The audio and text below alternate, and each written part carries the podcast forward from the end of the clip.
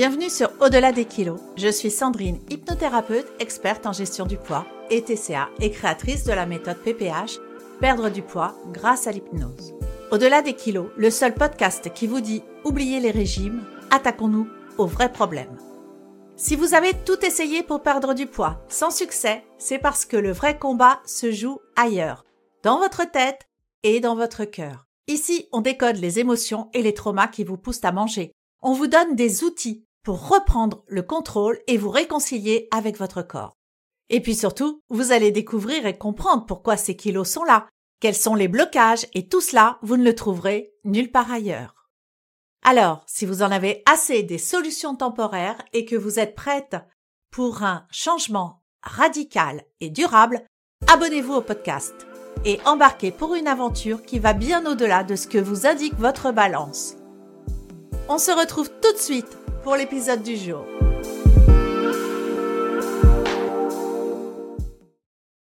Hello mes rayons de soleil et bienvenue dans ce nouvel épisode d'Au-delà des kilos. Un petit aparté avant de démarrer.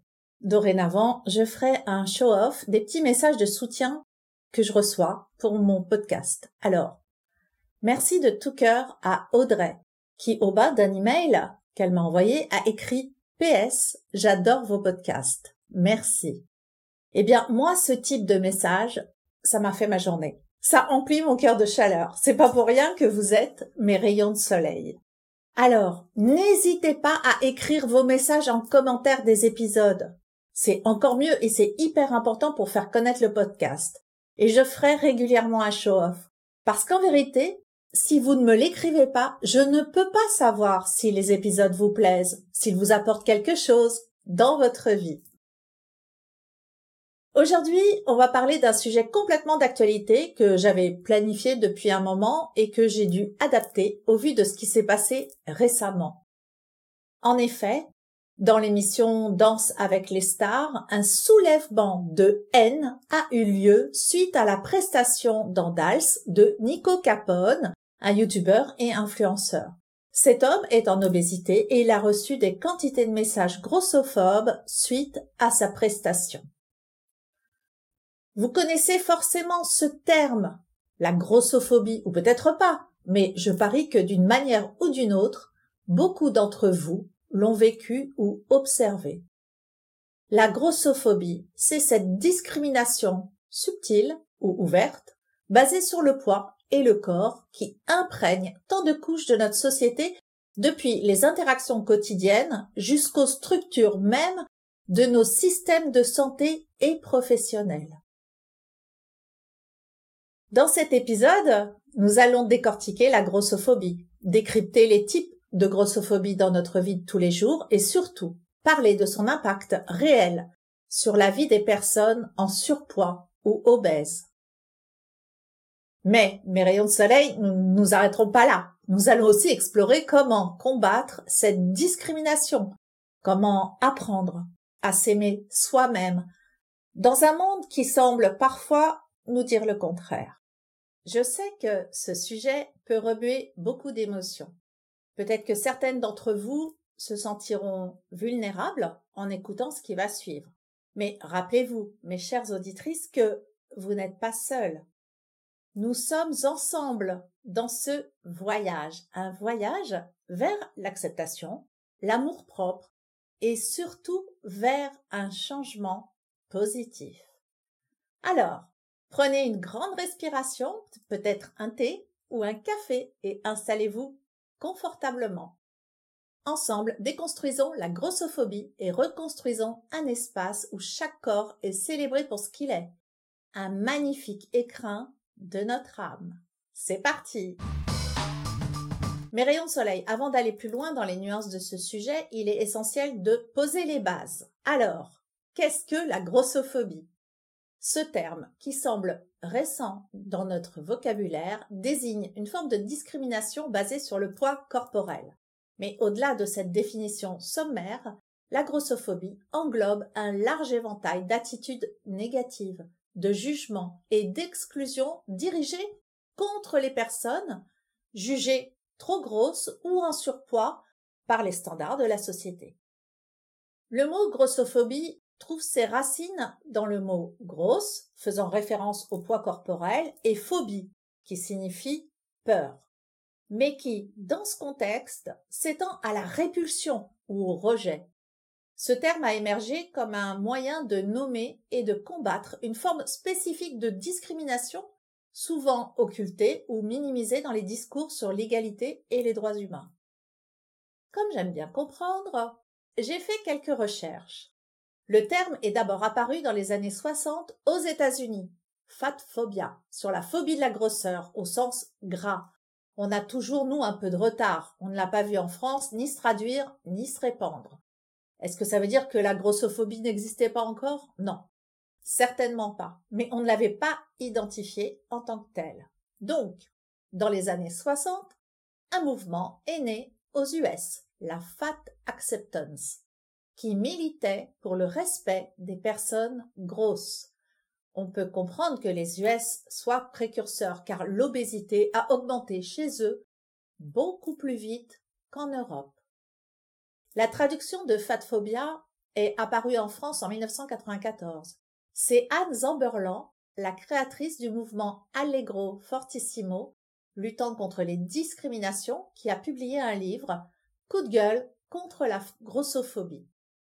Anne Zamberlan était actrice et autrice. Elle s'est fait connaître du grand public par une pub du Virgin Megastore où elle apparaissait sur une affiche et c'était la première fois où on voyait une femme obèse promouvoir une grande enseigne. Anne est malheureusement décédée à 48 ans. Il est crucial de distinguer la grossophobie de simples préjugés. Si presque tout le monde peut avoir des préjugés, ces idées préconçues sur les autres sans véritable fondement, la grossophobie, elle, s'inscrit dans un système de discrimination beaucoup plus large et profond. Elle ne se limite pas à des opinions ou à des attitudes personnelles, elle est institutionnalisée, intégrée dans nos systèmes de santé, nos lieux de travail, nos médias et notre culture populaire. La grossophobie peut influencer les décisions d'embauche, l'accès aux soins médicaux de qualité et la représentation dans les médias, perpétuant ainsi un cycle de stigmatisation, d'exclusion et de marginalisation. Contrairement à un simple préjugé, la grossophobie a des conséquences tangibles et profondes sur la vie des personnes. Elle n'est pas seulement une affaire de perception individuelle. Elle est renforcée par des structures sociales et culturelles qui valident et perpétuent ces préjudices. En reconnaissant la grossophobie comme un système de discrimination, on ouvre la voie à une prise de conscience plus large et à des actions concrètes pour y remédier. Voyons maintenant les différents visages de la grossophobie. Je vais vous parler du body shaming, de la grossophobie médicale et de la grossophobie au travail et à l'école. Le body shaming est exactement ce qu'a vécu récemment Nico Capone après sa prestation dans Dals le 13 février dernier. Il a dansé avec sa partenaire, une danseuse professionnelle, et il a reçu une quantité incalculable de messages haineux et grossophobes. Je ne vous parlerai pas ici de la teneur des messages, car je ne veux pas prôner ce genre d'action. Cependant, vous pouvez aller voir sur son compte Instagram. C'est franchement dramatique. Suite à ce déferlement de grossophobie, il a fait un reel en réponse à ce body shaming que lui, en revanche, je vous invite à aller regarder sur son compte. Le body shaming ou la honte du corps se manifeste lorsque des commentaires négatifs, des moqueries ou des jugements sont portés sur l'apparence physique d'une personne, souvent en public ou sur les réseaux sociaux. Ces expériences malheureusement trop communes érodent l'estime de soi et peuvent mener à une augmentation des troubles du comportement alimentaire, à la dépression ou à une image corporelle négative. Le constat est clair. Le body shaming enferme les individus dans une spirale de honte et de mépris de soi où le corps devient une source de souffrance plutôt qu'un lieu de fierté et d'acceptation. Ce qu'a vécu Nico Capone doit être terrible et je pense qu'il a dû beaucoup en souffrir.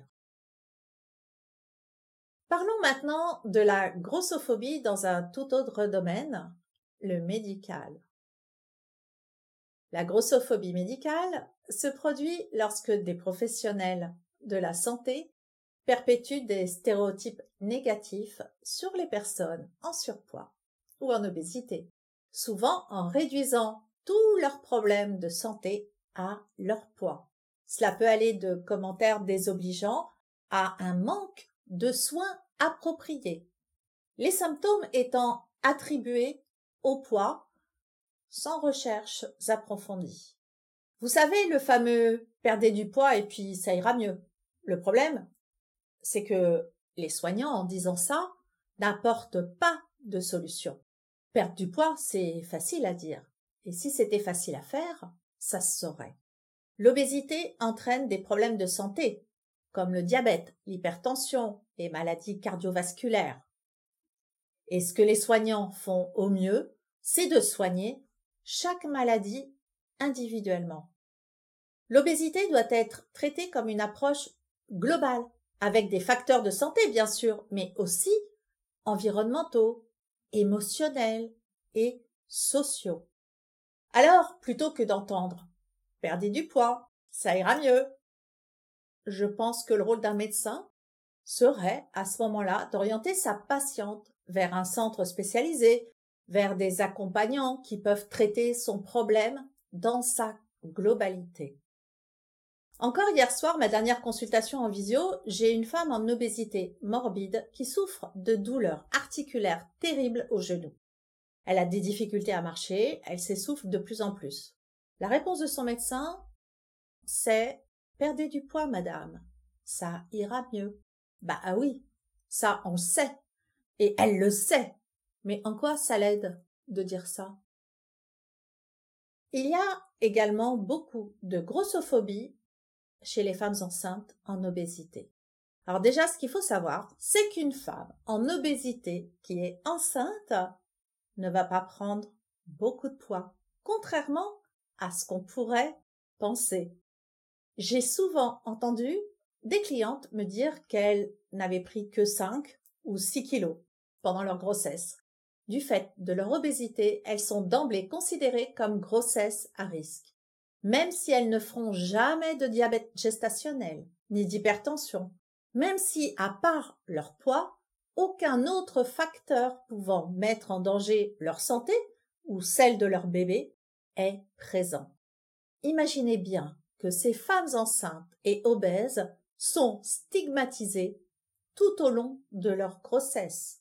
Elles vont avoir peur pendant ces neuf mois de leur capacité à mettre un bébé au monde dans les meilleures conditions. Elles n'auront pas accès aux mêmes possibilités que les autres femmes enceintes. Elles n'auront pas la même latitude pour leur choix de naissance. C'est de la discrimination systématique. Que dire aussi de la grossophobie au travail? Les recherches démontrent que la discrimination basée sur le poids est répandue dans le milieu professionnel. Des études ont révélé que les personnes en surpoids sont moins susceptibles d'être embauchées et sont souvent sujettes à des salaires inférieurs par rapport à leurs homologues plus minces pour un travail équivalent. Cet environnement peut mener à une baisse de la motivation, à un sentiment d'isolement et à un stress accru, impactant non seulement la carrière des personnes concernées, mais aussi leur bien-être général au travail. C'est bête à dire, mais en entretien d'embauche, quand vous êtes en shortlist pour un poste. Donc c'est que, au niveau compétences professionnelles, les deux personnes répondent aux conditions recherchées. À votre avis, quelle personne va choisir le recruteur s'il a le choix entre une personne mince et une personne en obésité? J'ai eu le cas d'une de mes clientes. Elle était en obésité massive au début de son accompagnement et elle m'a expliqué ce qu'elle vivait tous les jours dans son travail. C'est une personne qui est diplômée, qui a un poste à responsabilité. Elle a souhaité reprendre les études pour passer à un niveau supérieur et obtenir un nouveau diplôme. Son entreprise lui a financé ses études, qu'elle a réussi d'ailleurs haut la main. Au retour dans l'entreprise, avec un diplôme coté et réputé en management, elle a demandé un poste en conséquence. Sauf que on ne lui a pas donné le poste à elle, mais à une autre personne. On lui a donné la rémunération qui allait avec son niveau d'études et son nouveau diplôme, mais pas le poste.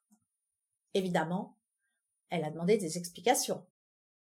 Entre les lignes, on lui a expliqué qu'en prenant ce poste de manager, elle deviendrait visible pour les clients et que pour faire court, elle ne correspondait pas vraiment à l'image que l'entreprise voulait donner à ses clients.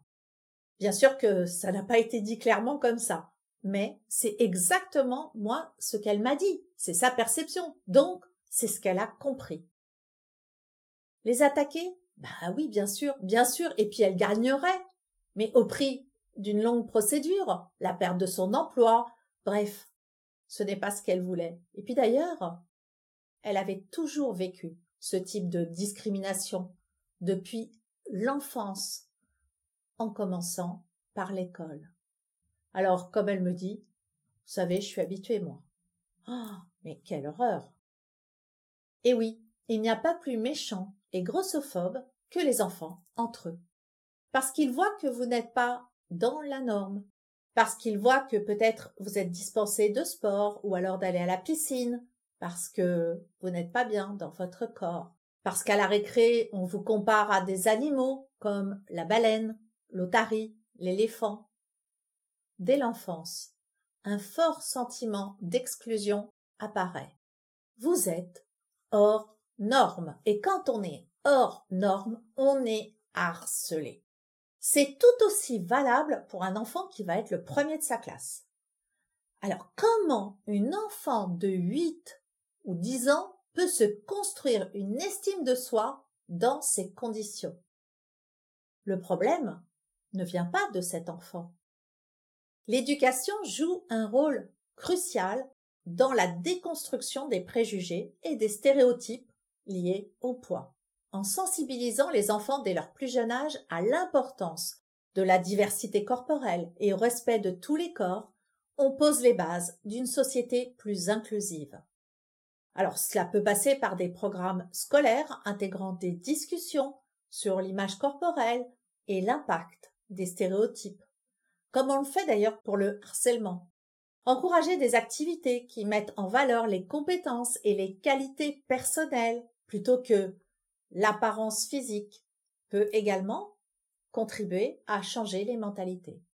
Les médias et la culture populaire ont un impact significatif sur la perception que nous avons de notre corps et de ceux des autres.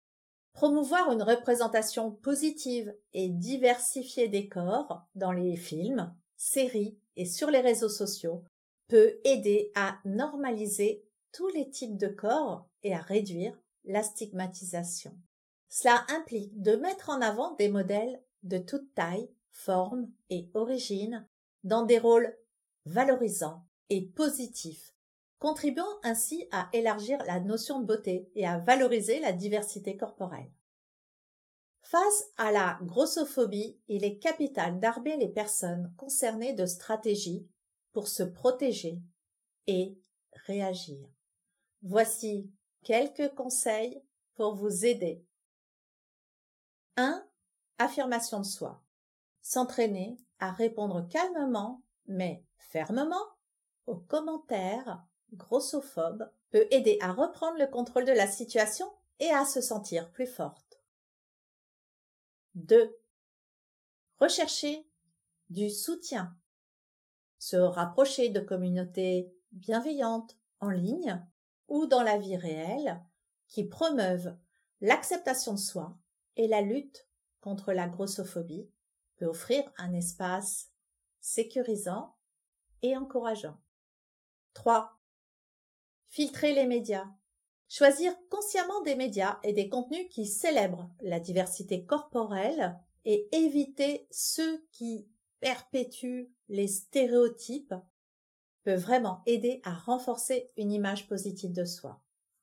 4. Pratiquer de la bienveillance envers soi. Cultiver un dialogue interne positif et pratiquer l'autocompassion sont essentiels pour maintenir une estime de soi solide face aux critiques externes. L'acceptation de soi est un voyage personnel profondément transformateur, surtout dans un monde qui prône souvent des idéaux inatteignables de perfection physique. Dans mon accompagnement, l'estime de soi, l'apprentissage de ses valeurs, le travail sur les blessures de l'enfance sont travaillés en hypnose. Ils font partie de l'accompagnement global pour se réconcilier avec son corps et justement aident vraiment favorablement la perte de poids. En parcourant ensemble ce sujet sur la grossophobie, des préjugés ancrés dans notre société aux impacts dévastateurs sur l'individu, nous avons exploré des territoires parfois sombres mais ô combien importants. Mes rayons de soleil, ce voyage révèle l'urgence de démanteler ces préjugés, de construire des ponts de compréhension et d'acceptation pour soi et pour les autres. Nous avons vu que malgré les obstacles, la lutte contre la grossophobie est jalonnée d'espoir et de résilience. Chaque action compte, chaque parole bienveillante est une étincelle dans l'obscurité. L'éducation, la sensibilisation et surtout l'amour de soi sont nos plus grandes armes dans cette bataille. Rappelons-nous que l'acceptation de soi est un voyage, pas une destination, un voyage qui demande courage, patience et beaucoup d'amour. En cultivant l'amour de soi et en s'entourant de soutien, on peut non seulement survivre dans ce monde qui nous juge, mais réellement y prospérer. Ensemble, faisons de la lutte contre la grossophobie non seulement un combat pour l'équité et le respect, mais aussi une célébration de la diversité et de l'amour propre. Car au-delà des kilos, c'est notre humanité commune qui brille le plus. Merci d'avoir été avec moi dans cet épisode de Au-delà des kilos. On se retrouve la semaine prochaine pour parler de l'image qu'on a de soi et de dysmorphie. Tout un programme. Avant de nous quitter, n'oubliez pas de vous abonner au podcast sur votre plateforme d'écoute préférée. Et je vous invite à faire quelque chose de simple mais qui fait toute la différence. Laissez-moi 5 étoiles et un commentaire sur la plateforme où vous écoutez ce podcast. Si vous souhaitez me poser des questions, partager avec moi votre expérience, n'hésitez pas à me contacter en DM sur Instagram. Je vous souhaite une belle journée, soirée, nuit, où que vous soyez, et je vous dis à très vite sur Au-delà des kilos. Ciao